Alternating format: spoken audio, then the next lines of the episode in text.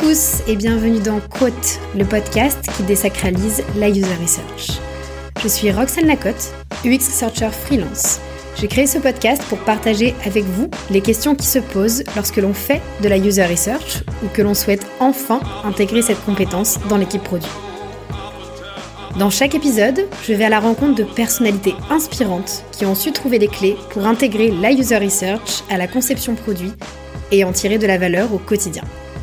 Notre objectif Décomplexer la user research et vous donner les tips et méthodes pour vous lancer ou pour aller plus loin. Bonne écoute Dans ce nouvel épisode, j'ai la chance de recevoir Ariana, user researcher chez Trainline. Je vous préviens tout de suite, on a passé une heure à zoomer et dézoomer sur la user research avec Aria, tout ça sur fond chantant d'accent italien. Un vrai bonheur. On zoome donc sur la manière dont les user researchers, product designers et PO collaborent chez Trainline pour comprendre les problèmes utilisateurs et trouver les solutions adaptées. Et on dézoome sur sa vision des rôles du user researcher et de son périmètre d'action au sein de l'équipe produit. Je donne donc la parole à Ariana. C'est parti, on ouvre les guillemets. Salut Ariana Hello, hello Roxane, comment vas-tu? Ça va et toi? Ça va bien, merci. Je suis super contente de t'avoir sur Quote aujourd'hui. Merci, euh, merci de te rendre dispo. Merci de passer cette, euh, cette petite heure avec moi. Bah, merci à toi de m'accueillir et bah, d'ailleurs merci aussi pour euh, cette initiative, pour ce podcast. Il était temps. ça fait grand plaisir et puis ça fait quelques mois que j'ai envie de, de, parler avec toi et te faire passer par ici donc euh, donc c'est super je suis trop contente et puis euh, parce que j'arriverai toujours pas à le faire mieux que mes invités je te propose de te présenter nous dire un petit peu qui qui tu es d'accord premier temps, faut dire, je suis italienne. ça pourrait être euh, euh, déjà mon, nom et mon accent euh, devraient vous aider à le déduire. mais je le dis pour vous demander d'être clément si jamais ça me prend un peu plus de temps de m'exprimer ou de trouver mes mots. Et c'est magnifique comme accent. Moi, j'adore quand tu parles. Merci. Et, et, en tout cas, c'est en Italie que j'ai commencé mes études de, en design. Donc, euh, j'ai un background en design, notamment, je commençais par le design de la communication. J'étais vraiment intéressée à communiquer euh, aux autres. Et par la suite, j'ai continué vers le design de services. Donc, euh, en vrai, je trouve maintenant qu'avec un peu de recul, ma carrière a toujours été un, un, chemin vers trouver un espace où il m'était possible d'explorer les problèmes et les solutions dans la plus grande liberté. Donc, en fait, dans le design, euh, j'ai euh, pu affiner mon intuition, j'ai pu euh, justement comprendre comment communiquer vers les autres, comment articuler les différentes matières, les différents métiers dans une, dans une chorégraphie grâce au service design. Et c'est plus tard que j'ai choisi de devenir user researcher quand j'étais J'étais product designer à l'époque chez Trainline, euh, mais ça ne me suffisait pas. C'était euh, c'était à quel moment? C'était il y a combien de temps ça du coup? C'était il y a trois ans à peu près. Euh, d'un côté, je voyais déjà le travail qui était fait par l'équipe de user research chez Trainline. Ça m'inspirait énormément. Et surtout, je voyais comme elle pouvait se dédier à temps plein à la compréhension fine des problèmes. Et c'est ce qui me passionnait le plus. Donc, euh, j'ai demandé de les joindre et j'ai eu l'opportunité de le faire. C'est trop drôle, j'ai eu le même parcours que toi en fait. Moi j'étais euh, enfin chef de projet UX euh, en agence et je voyais les user researchers à côté de moi, je me dis purée, ça a l'air tellement bien comme métier. Clair. et j'ai gratté pour changer de poste aussi et je suis pas contente, c'est marrant, c'est drôle.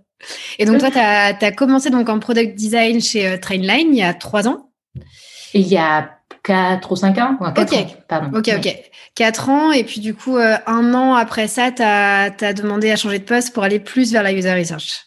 Exactement, oui. Il y a un moment de transition dans lequel, du coup, je, partageais encore euh, euh, des tâches de design et je commençais à prendre vraiment des sujets de recherche. Ouais. Et puis, ça fait à peu près trois ans que je fais ça à temps plein.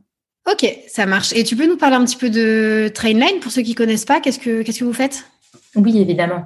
Donc, euh, Trainline est euh, une, plateforme qui permet de réserver des billets de train et de bus euh, dans une seule et même transaction mhm. sur différents opérateurs ferroviaires, mais aussi de bus, justement.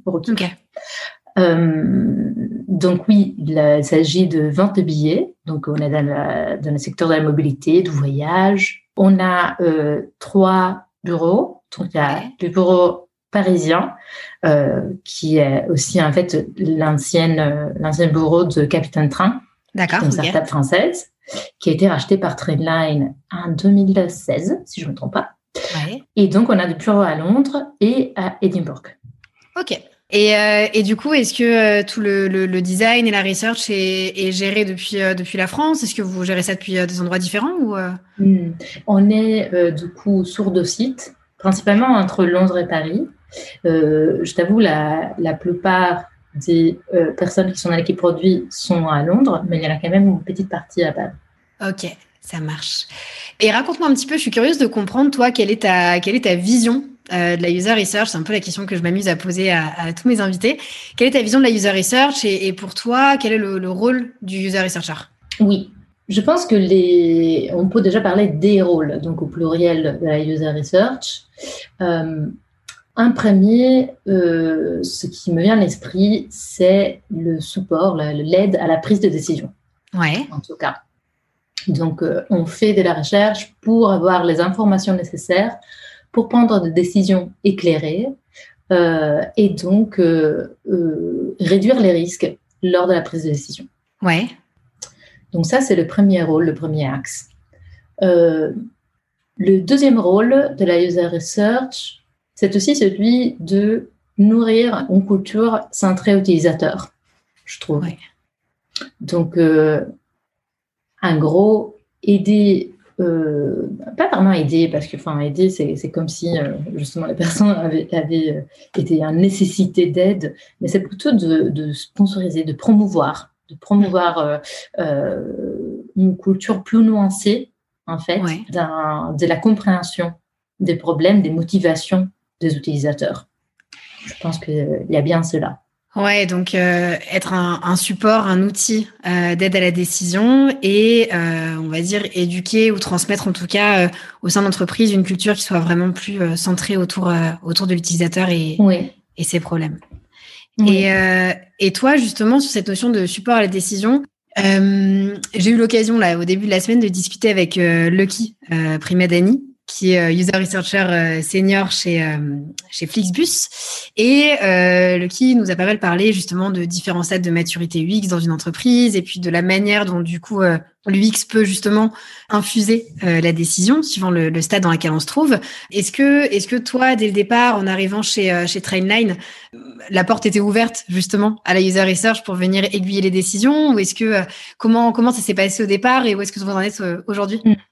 Euh, je t'avoue que beaucoup du travail avait déjà été fait par euh, ma chef, donc, euh, qui, qui s'appelle Michel Lotia, qui est quelqu'un avec beaucoup d'expérience et qui a été la première user researcher à intégrer Trainline il y a quelques années.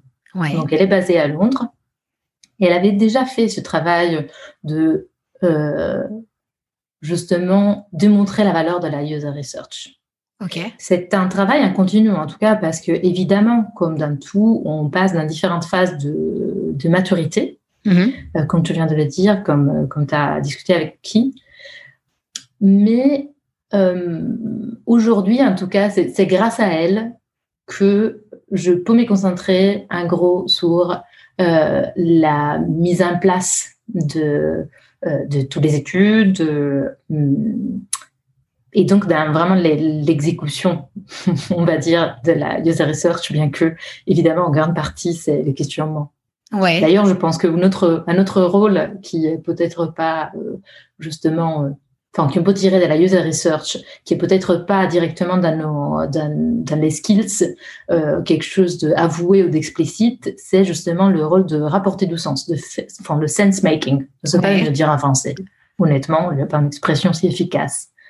Euh, et donc, en fait, quand j'ai rejoint Trainline, euh, il y avait déjà des études un peu larges, typiquement sur des études de marché aussi, très sensées, drivées en tout cas par, euh, par la user research, euh, en, en, collaboration avec d'autres de, de, prestataires externes très très doués, qui ont justement su former une culture, une compréhension de, nos utilisateurs, des attitudes euh, qui vont euh, motiver certaines personnes à interagir différemment, différemment avec les produits ou à s'y prendre au voyage de, de, façon différente. Donc, je pense que euh, là, on a bien démontré à de Trendline la valeur de la recherche, surtout quand il s'agit de s'assurer que les solutions design que nous concevons sont bien adaptées aux besoins utilisateurs. Donc, on met quelque chose en production qui, euh, euh, qui marche bien. Donc là, tu parles euh, plus de, de, tests utilisateurs, notamment, ce genre de choses ou... Oui, absolument. Tout cela, c'est acquis. Désormais, je pense qu'il n'y a pas une équipe à Trainline qui ne voit pas la valeur de faire des tests utilisateurs. Ouais. Donc sur la partie user test, c'est bien ancré. Et, et, et, par contre, sur la partie plus découverte, euh, tu parlais tout à l'heure du fait que toi, tu aimais rester justement dès le départ, depuis que tu as commencé en design dans le problème space, identifier les problèmes, les comprendre, etc. Euh, Est-ce que là-dessus, c'est facile ou pas aussi de réussir à, trouver sa place et de d'aider et de supporter les équipes sur la, compréhension fine de ces problèmes-là Vous en êtes où? Je pense qu'il y a une grande soif de ça, euh, que tout le monde, un vrai appreneur de, des informations, de questionnement justement, de prendre de la hauteur sur nos, façons de se questionner, d'approcher euh, l'écosystème d'un problème. Euh, il n'y a pas toujours le temps. Donc euh, la problématique que toutes les équipes produits rencontrent, c'est surtout que le, la, la, rapidité à laquelle on doit livrer, exécuter les choses bah, est beaucoup majeure par rapport à, à le, au temps nécessaire au questionnement. Donc, c'est justement, je pense que un des, euh, des atouts de la recherche, c'est celui de chercher de concilier ces, ces deux temps, ou tempistiques en tout cas, ces deux rythmes différents. Et donc, de chercher à minima d'informer à différents moments, euh, de générer une compréhension plus large euh, de l'écosystème de problèmes, euh, tout en permettant aux équipes de continuer à livrer un continu et en agilité.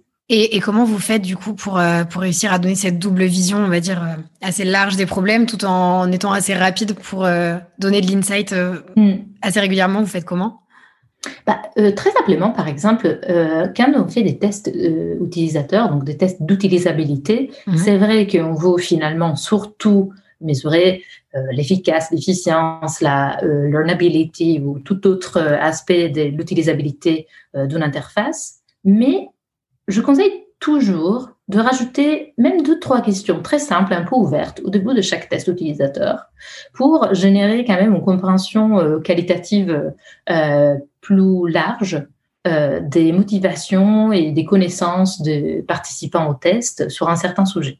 Je te fais un exemple. Si on fait un test pour pour vérifier, je ne sais pas, une petite implémentation ou un changement sur le search tool, donc sur la page de recherche, euh, pourquoi pas demander tout de suite euh, qu'est-ce que les personnes, euh, quels sont les, derniers voyages faits par les personnes ou comment la Covid a changé leur attitude vers le voyage.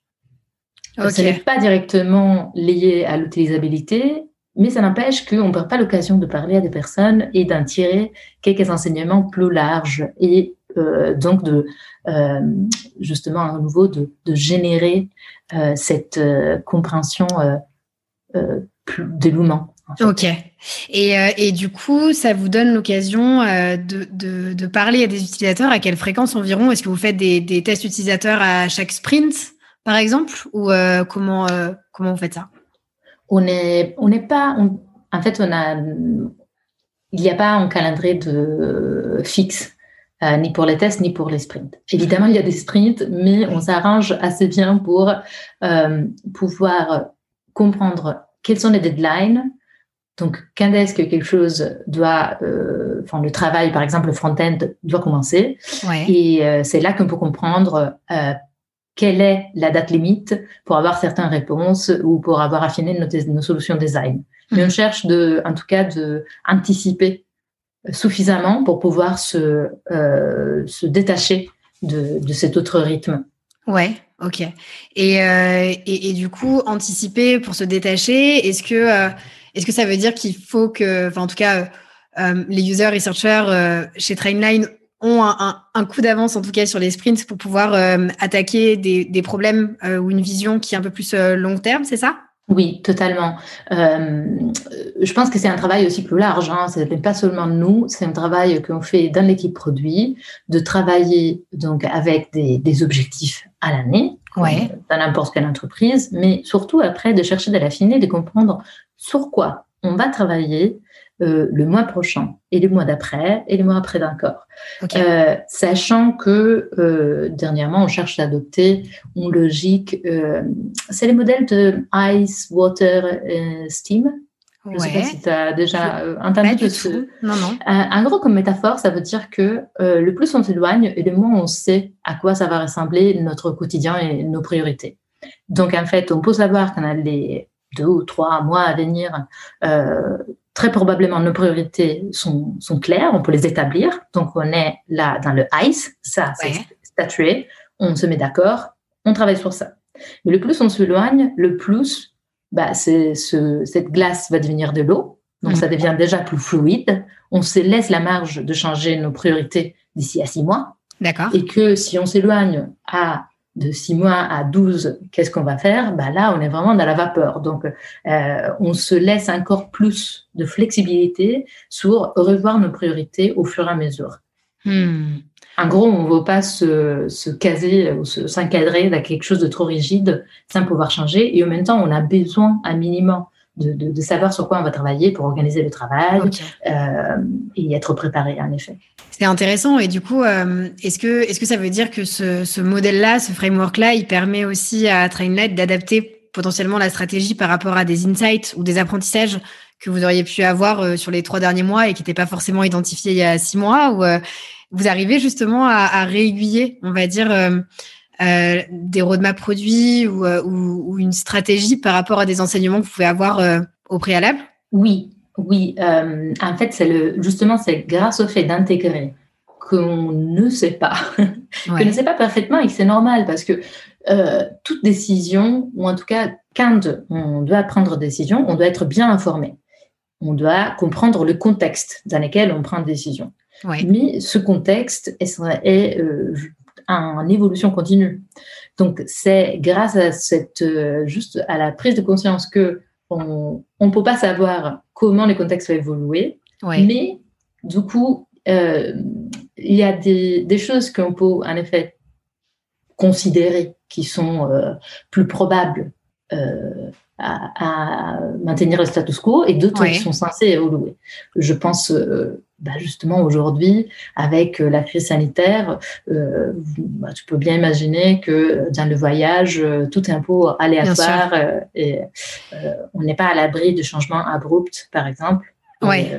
et on dépend aussi d'autres décisions prises par les gouvernements, etc. Et, et, et, du coup, comment, comment toi tu fais pour justement pouvoir aiguiller les décisions, si je parle exclusivement au sein de l'équipe produit déjà, euh, imaginons que tu es sur une, phase de discovery où tu fais vraiment des interviews ou alors tu profites de user test pour euh, faire passer quelques questions euh, exploratoires. Comment est-ce que toi tu détermines que cet insight ou ce que tu apprends peut, on va dire, réguiller ou rechallenger un petit peu les, les, les, décisions sur les mois à venir? Et comment tu fais pour justement en informer l'équipe produit et comment on fait pour prendre des décisions communes finalement? Oui, donc déjà, normalement, quand j'approche un projet de recherche, c'est qu'il y a bien une décision derrière. Donc, on ne se met pas à faire de la recherche euh, euh, juste pour le plaisir de faire de la recherche. Ouais. Quoique, ça serait sympa, mais on ne peut pas se le permettre. Euh, donc, d'habitude, en, tout cas, en tout cas, quand on, quand on, on commence un projet de recherche, le premier travail, c'est celui de définir quelle est la décision qui est derrière, et donc, euh, quelles sont les données qui seront nécessaires euh, pour prendre cette décision en confiance Ouais.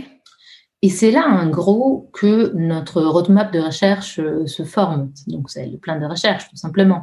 quand on est très au clair, très aligné avec nos interlocuteurs sur quelle est la décision qu'on doit prendre, quels sont les problèmes qu'on veut aller comprendre, en quoi ça nous sera utile. en fait, toute autre décision qui vont suivre vont être plus faciles à prendre. Parce qu'on a cette intention stratégique de pourquoi on est en train de faire cette recherche. Euh, est-ce que tu as, un, que as un exemple de ce que tu entends par euh, décision pour que, pour que ce soit clair? Oui, euh, en effet, ça peut être la mise en ligne d'une feature. Donc, on pense typiquement, est-ce que, donc, évidemment, il y a les deux phases. Hein. Il y a la phase de, est-ce que cette feature a de l'appétence? Donc là, on est quelque part dans le premier diamant, si on pense euh, euh, au double diamant euh, design. Et puis plus tard, il y aura est-ce que la solution qu'on a conçue est bien adaptée? Donc on est dans les deuxièmes, hmm. dans les deuxièmes diamants là. donc quand je parle de décision, c'est en effet normalement je fais des recherches, en tout cas on fait des recherches en tant que user research pour d'autres équipes, soit c'est des PO, soit c'est des de, de, personnes de marketing. Mais bon, on le fait pour. Euh, c'est un peu un service au sein de l'entreprise au final. Ouais. Euh, après, les dynamiques de cet échange, de cette collaboration, on pouvait évoluer et changer. Euh, mais souvent, c'est des requêtes qui arrivent au moins chez Trendline. D'accord. surtout dans ce deuxième diamant. Ouais, ok. Parce que l'exécution est, justement de, de, la part des designers, de PO, etc. Et c'est intéressant ce que tu dis parce que euh, je trouve aussi que le métier d'user researcher, il est vraiment à la jonction justement entre beaucoup de métiers différents. Euh, et là, tu nous parles justement des équipes marketing, euh, équipes produits. Euh, est-ce que toi, tu es directement rattaché à l'équipe produit ou est-ce que tu es justement un peu dans ce, cet, espace central entre, entre les différentes équipes? Et si tu bosses avec l'équipe produit, est-ce que tu es rattaché à une squad en particulier ou est-ce que tu bosses pour tout le monde? Comment, comment ça se passe? Donc, techniquement, l'équipe recherche et Trendline fait partie de l'équipe produit. On fait même partie de l'équipe design, en vrai. OK. Euh, dans la pratique, on est quand même une petite équipe et on travaille euh, entre nous. Typiquement, on a notre stand-up à nous, on a euh, nos, moments d'échange à nous dans lesquels on, est quand même, on, peut travailler toute seule. Hmm. On, on collabore donc avec plein d'autres équipes Primairement, on collabore avec l'équipe produit. Ouais. Mais on a quand même un, un, travail qu'on fait dans les fonds avec l'équipe marketing ou alors ponctuellement euh, pour les aider à avoir un peu plus d'insight utilisateur, surtout quand il s'agit euh, de euh, tester, par exemple, peut-être des nombres de features ou alors même de, de messages. D'accord. Le message qui va rapporter plus de, de, de clarté, de succès dans un groupe d'utilisateurs, etc. Donc, il y a un peu deux types de recherches qu'on fait. OK. Et, euh, et, tout à l'heure aussi, tu, mentionnais que pour toi, le rôle du user researcher, c'était aussi euh, d'insuffler une culture plus centrée utilisateur. Et du coup, est-ce que les user researchers chez Trainline sont les seules personnes qui font des activités qui permettent de collecter de l'insight ou est-ce que justement le marketing ou les product designers ou product managers font aussi finalement des, des, des activités, pour pas dire de la user research, mais des activités qui permettent d'avoir des insights? Euh, bah oui, sans doute, parce que euh, bon, d'abord il faut dire que mm, tous nos designers font de la user research. Ouais. Ça, je tiens à le dire parce que euh, ça ne serait pas possible de, de, faire le travail qu'on fait si on s'était pas, si on n'avait pas délégué au moins les tests évaluatifs donc des tests d'utilisabilité pure sur des, sur de petites parties, de, ou alors une partie de feature ou de l'amélioration continue. On ne pourrait pas avoir le temps de faire autre chose si on avait à faire ça. Donc, ça veut euh, dire que tout ce qui est tactique, c'est euh, à la charge des product designers aujourd'hui. Exactement. Ok. Et euh, ils ont l'accès. Nous, on utilise euh, usertesting.com euh, comme plateforme de test. Donc, chacun a son compte. Nous, on garde quand même la main sur la, la qualité de leur travail. Ça on fait des check-in réguliers pour à différents moments de, avant pour questionner quelles sont les raisons de leur recherche, comment ils devraient structurer donc leurs questions et, et leurs tests. Puis, c'est seulement nous, les euh, c'est seulement les rechercheurs qui peuvent lancer un test, typiquement. D'accord. Euh, donc, il y a toujours quand même, euh, voilà, on garde la main sur la rigueur, on est responsable de ça. Et, et excuse-moi, je raccroche, je raccroche à ce que tu viens de dire. Moi, j'ai jamais eu l'occasion encore de bosser sur user testing. Est-ce que tu peux nous dire un petit peu ce que l'outil prend en compte, d'où tu commences et jusqu'où tu vas avec le user testing? Oui, bien sûr. Donc, usertesting.com nous permet de faire différentes études donc, on peut faire des tests non modérés et juste euh, lancer des tests à des panels. On peut évidemment affiner les critères de recrutement. Euh, il y a un panel grandissant en différents pays, ce qui est mhm. aussi hyper pratique parce que beaucoup de nos designers, par exemple, ne parlent pas, euh, je pense pas, italien. Et parfois, on doit faire un, tester un prototype en italien, ce qu'on tient à faire toujours dans la langue. Mhm. Et User Testing propose un panel en Italie et les personnes parlent aussi anglais, ce qui permet donc de, mener des tests en anglais. Donc, on peut faire de la recherche non modérée, on peut faire des tests modérés, des entretiens. Euh, on peut aussi euh, l'utiliser seulement comme outil de euh, d'appel, de test, mais recruter notre propre ah, panel. ok. Typiquement, je peux décider de recruter des vrais utilisateurs de Trainline. Ouais. À partir voilà, d'un recrutement interne. Et par la suite, je les invite sur zertesting.com, ce qui nous permet aussi de centraliser tous nos tests. Ok, donc ça veut dire que tout ce qui est euh, euh, partage d'écran, euh, recording, etc., tout se retrouve finalement sur user testing. Donc soit vous recrutez sur panel depuis le panel user testing et vous faites ensuite le test ou l'interview sur user testing, euh, soit tu recrutes euh, du coup par, par un typeform ou ce type de choses-là quand tu fais sur panel interne ou euh? Oui, on l'a fait. Bah, ça dépend en effet de l'étude. comme tu sais, RGPD nous demande toujours d'avoir une raison légitime d'aller chercher des données des nos utilisateurs. très vigilant sur ça chez Trainline. Donc parfois, on a le droit tout simplement de donner un extrait de, voilà, des contacts de nos utilisateurs qui ont évidemment donné l'accord de, et par, par exemple d'être contactés un cas euh, pour des études de, marché. Ouais. Et donc, cela nous permet de les contacter directement. Ou alors, bien, ça nous est aussi arrivé de mettre euh, de petits, euh, d'utiliser Usabila ah, pour faire une campagne, en gros, et faire apparaître un questionnaire, par exemple, à la fin du parcours d'achat.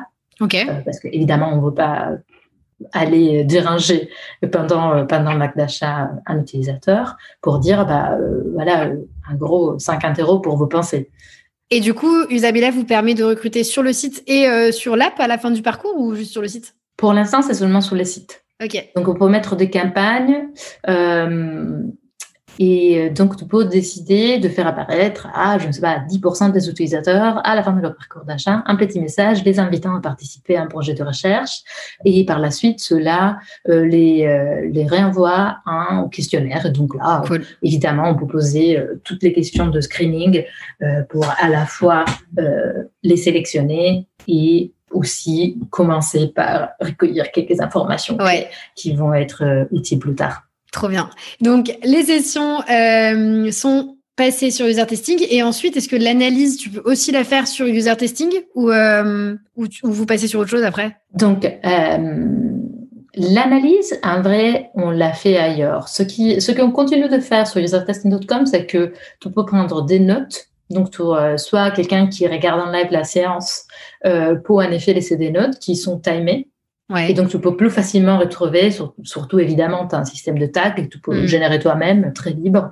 Euh, mais euh, si tu es un, peu rigoureux sur ça, euh, plus facilement, tu pourras retrouver à quel moment de l'entretien cette personne a dit ça, cette phrase particulièrement impactante que tu veux donc remettre dans un petit vidéo et partager pour amplifier. Mais sinon, en vrai, l'analyse, nous, souvent, on prend des notes euh, sur Excel. Hein. C'est une feuille de prise des notes qu'on a préparée au préalable. Euh, ça ne sera pas une nouveauté pour les user research. Hmm. Hmm. Mais pour euh, les designers qui nous écoutent et qui ne structurent pas encore leur prise de notes, je vous conseille fortement de le faire parce que ça simplifie l'analyse de, de, façon vraiment impressionnante. T'entends quoi, par, quoi par structurer la prise de notes? Un gros, euh, on prépare une feuille sur Excel dans laquelle on sait déjà, grâce euh, au guide d'entretien, les questions qu'on va poser. Donc, en gros, on va créer un document dans lequel, dans chaque ligne, on va euh, mettre ce qu'on veut observer suite à la question qu'on a posée dans le guide d'entretien. Donc, évidemment, on ne pose pas une question explicite. Typiquement, si je, moi je veux voir euh, comment une personne interagit avec un élément qui est sur la page de sélection euh, euh, de, la, de la place assise dans un train, je ne vais pas leur dire montrez-moi comment vous sélectionnez votre place assise. Je vais leur dire montrez-moi comment vous achetez un billet pour Lyon. Et puis le moment venu, je vais observer ce qu'ils font. donc, ce que je vais faire, c'est traduire la question que j'ai sur la, la, les guides d'entretien mhm. un euh, l'objectif qu'il y a déjà derrière cette question. Et donc, j'aurai une ligne sur ma, sur ma feuille de prise de notes qui dit ce que la personne fait lorsqu'elle arrive spontanément pour la première fois sur la page de sélection de, de places assises. OK.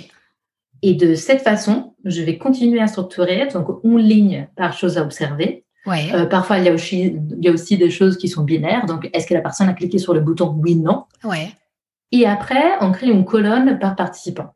Ce qui Ok. fait qu'au final, euh, dans l'analyse, je peux très facilement aller dire, OK, euh, on avait un objectif qui c'était euh, mesurer la discoverabilité, si on peut le dire, de ce bouton sur telle page. Et là, je vais voir, OK, personne 1, 2, 3, 4, 5, et je peux voir combien l'ont vu, combien ont interagi spontanément et combien ne l'ont pas fait? Ce qui me fait très facilement dire, OK, 3 personnes sur 5 ont interagi avec le bouton spontanément. Plus tard, quand elles ont été interrogées, elles ont dit X et Y. Ok. Et du coup, l'analyse après va beaucoup plus rapidement.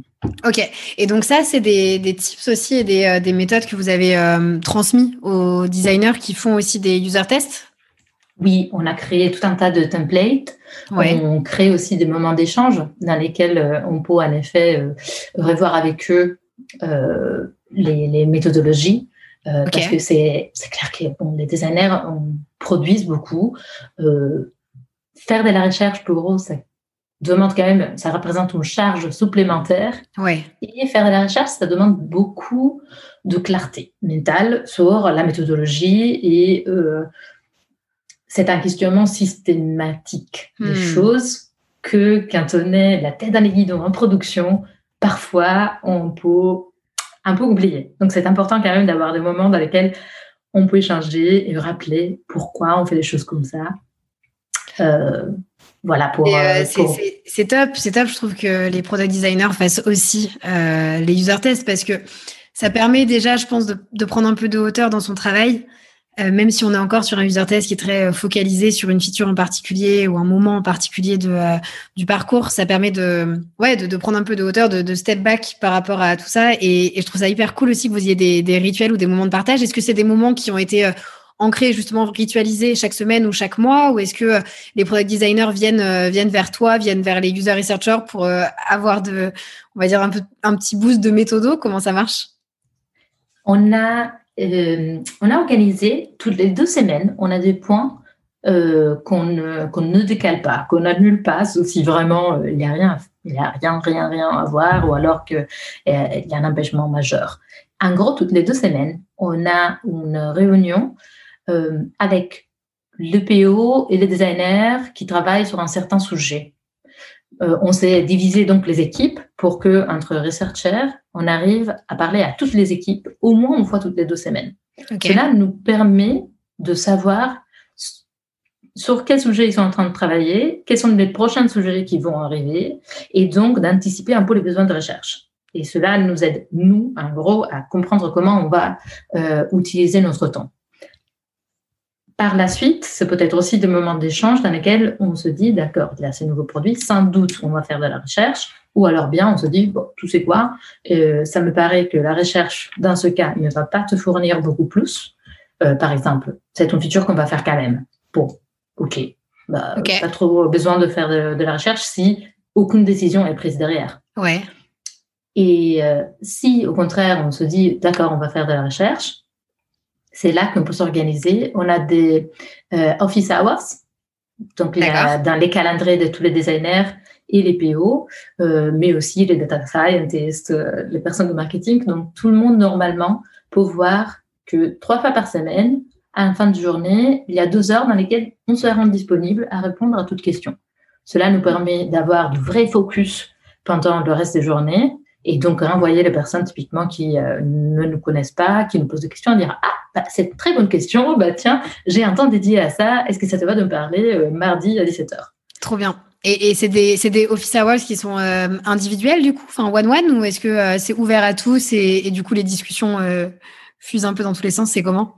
Majoritairement, c'est individuel parce que c'est en effet une équipe, une personne qui vient avec une question précise. Si on voit l'intérêt de partager cette conversation avec quelqu'un d'autre, on évidemment, euh, on va nous-mêmes prendre le devant et inviter euh, d'autres interlocuteurs à participer. Ok, ça marche. Et, euh, et là, tu viens de parler aussi d'une équipe dont on n'a pas encore parlé chez vous, les data analysts.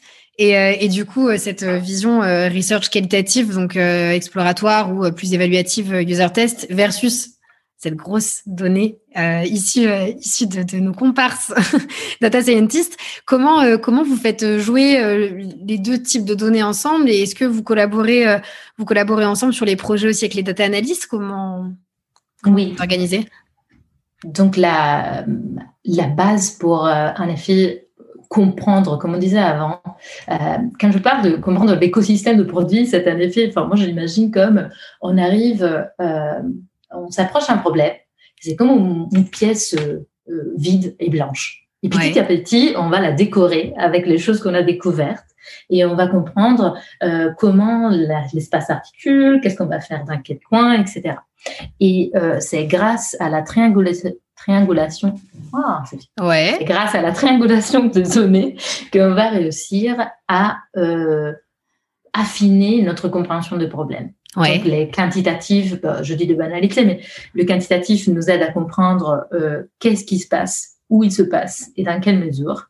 Et grâce à la recherche qualitative, on comprendre pourquoi et comment, dans quelle façon, voilà, quelle mm. modalité ce problème euh, se présente. Ok. On collabore avec euh, l'équipe de data science, en effet, pour à la fois comprendre l'ampleur de problème côté utilisateur, euh, évidemment, il y a des outils qui nous disent aussi sur une telle page, est-ce qu'il y a de churn, est-ce qu'il y a voilà un abandon dans un flow?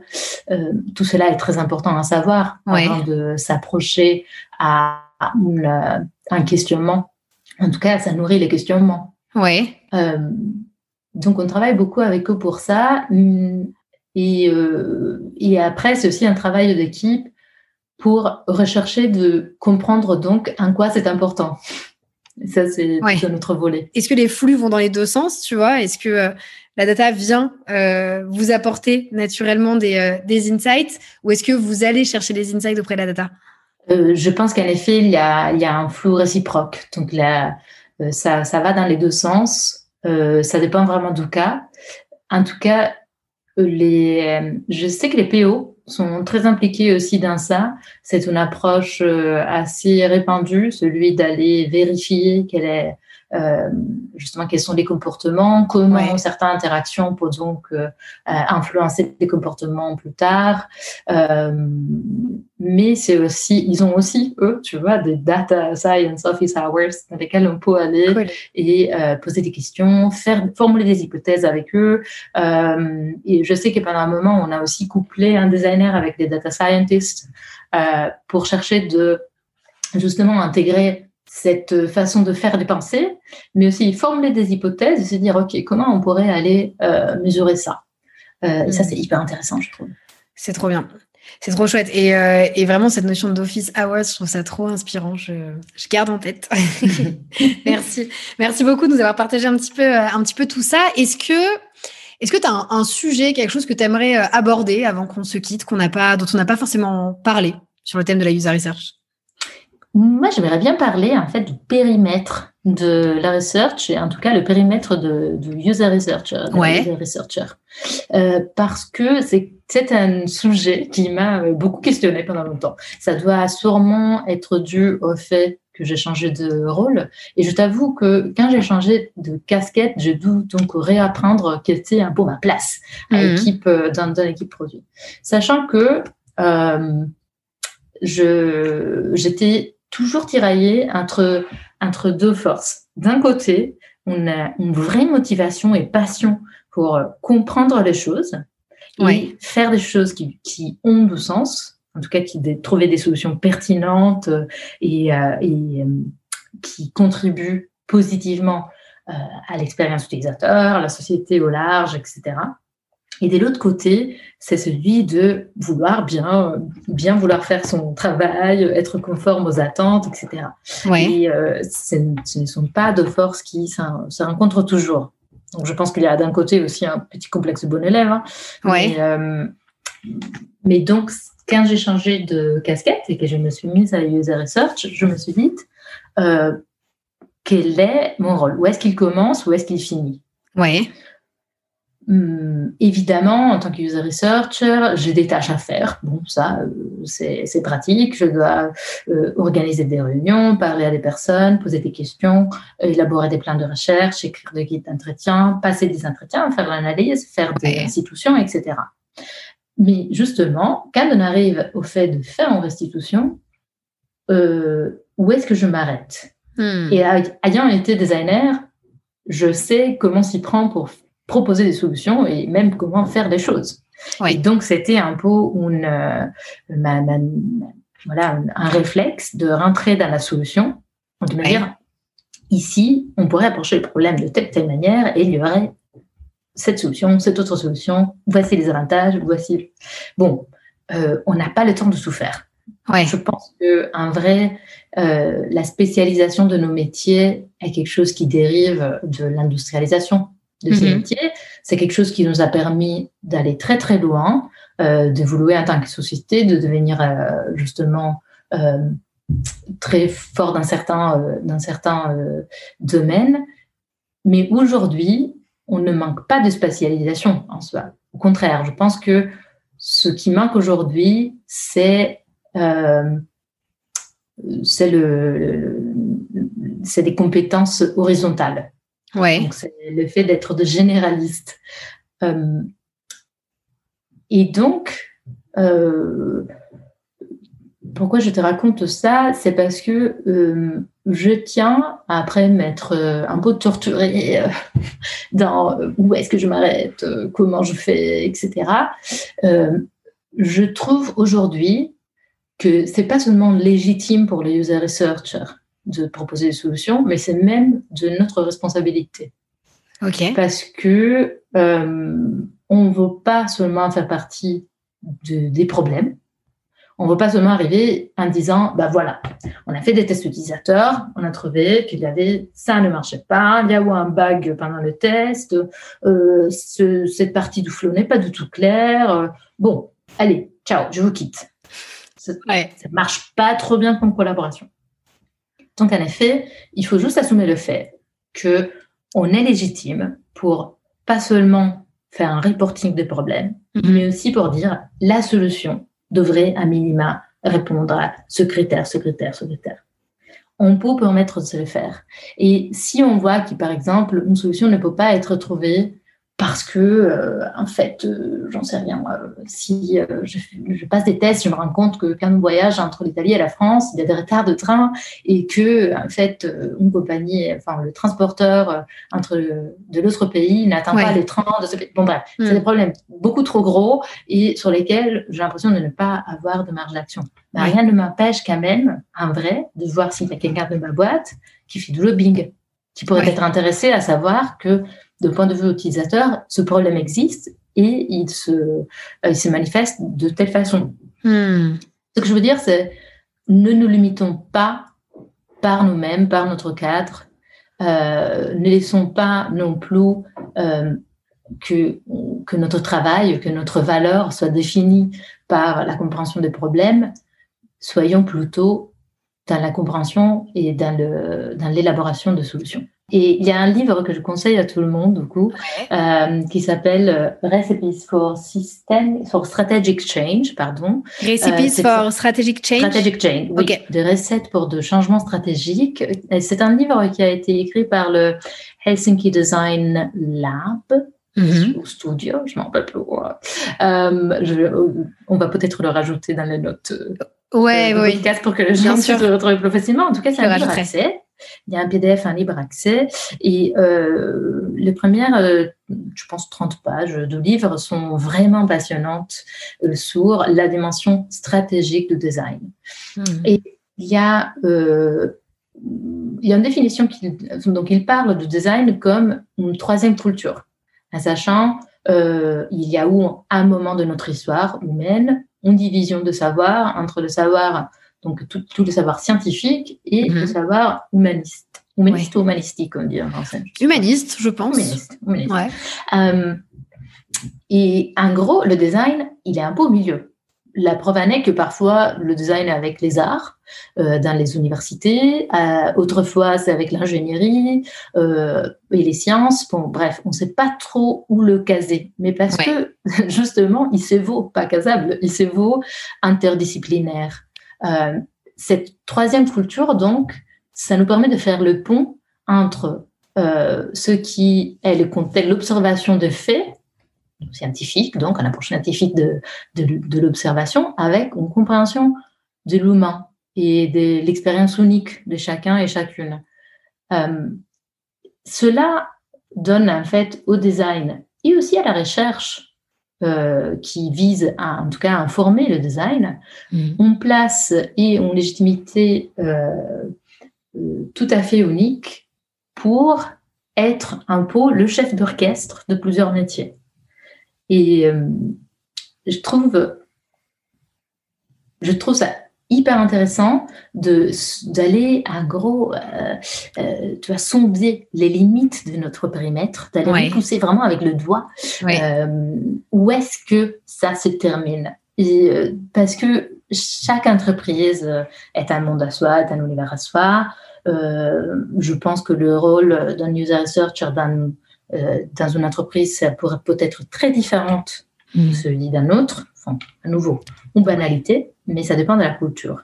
Et euh, par contre, c'est aussi à nous de comprendre que comme on fait partie de l'équipe produit, nous ne participons pas, nous ne participons pas seulement à la conception des produits et des services euh, qui, qui, qui, sont fournis par les entreprises pour lesquelles on travaille, mais on participe à la création de, de, réalités du monde dans lequel ces services et ces produits existent. Hmm.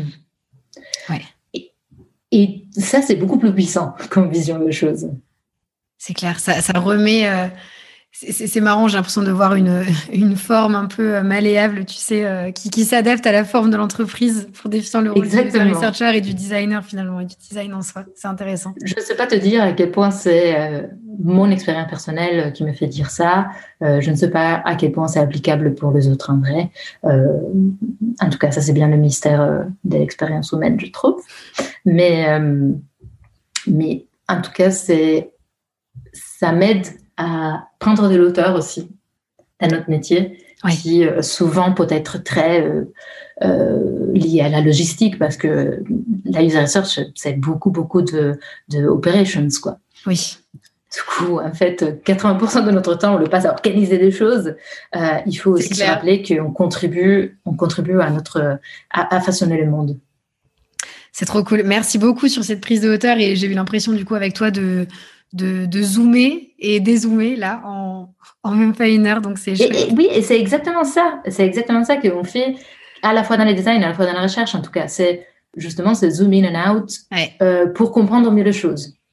Merci beaucoup, merci pour ton partage, c'est super intéressant. Je suis, euh, je suis trop contente de parler de tout ça avec toi. J'ai deux petites dernières questions pour toi. La première, si euh, les auditeurs veulent te contacter, par où est-ce qu'ils peuvent te trouver?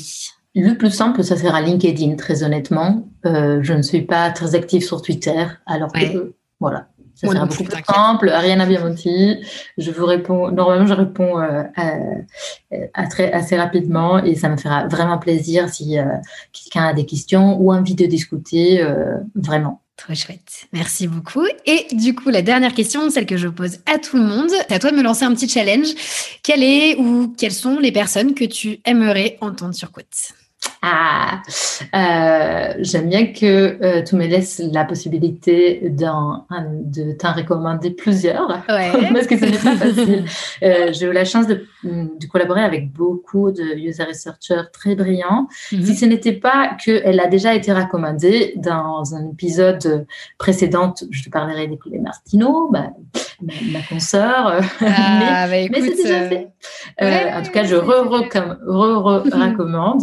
Euh, mais je te conseille aussi de parler avec euh, Marine Diaz, euh, qui, entre autres, euh, donc il y a User Research chez Algolia et qui, entre autres, vient de lancer aussi des cours, je pense, avec toi. Oui, exactement. chez Cousteau et qui a lancé le groupe aussi, qui a créé le groupe User Research sur LinkedIn, mais aussi elle a lancé l'initiative de faire des rencontres toutes les deux semaines entre User Research en France. Et bah, si je peux me permettre de faire, de te recommander une autre personne, ouais. il y a aussi Pierre Bonnet. Ah, oui avec qui j'avais travaillé chez Atoma. Donc, euh, c'est un des premiers user researchers que j'ai connu. Je sais qu'entre-temps, il s'est mis un free, qu'il euh, travaille sur beaucoup de projets passionnants et il sera donc, euh, il pourra donc te donner un point de vue différent de choses comme il est freelance. Trop bien, trop trop cool. Et bah ouais, et Pierre, ça fait longtemps que je le vois passer aussi sur LinkedIn, donc ça va être l'occasion d'aller discuter avec ah, lui. Ça, il a une intelligence fine. Et et un regard euh, assez intéressant sur, la, sur le métier, je trouve. Super, trop bien. Eh ben écoute, merci beaucoup Aria. C'était trop bien de, de pouvoir euh, t'avoir avec moi pendant, euh, pendant une heure. Toujours un plaisir. Euh, écoute, quoi te souhaiter de mieux que tout le meilleur, hein, en tout cas pour toi, pour Trainline. et puis, et puis voilà, je te souhaite une très très bonne journée. Merci encore pour tout. À toi aussi, Roxane, et merci encore pour ce travail que tu fais. C'est génial. Je t'en prie. Salut, salut. Ciao. Merci d'être encore là. J'espère que cet épisode t'a plu. Si tu souhaites soutenir Quote, j'adorerais que tu me laisses une note et pourquoi pas 5 étoiles sur Apple Podcast ou ta plateforme d'écoute préférée. Ça m'aidera énormément à avancer et puis ça fait toujours plaisir. Merci encore et à très vite autour d'un nouvel épisode.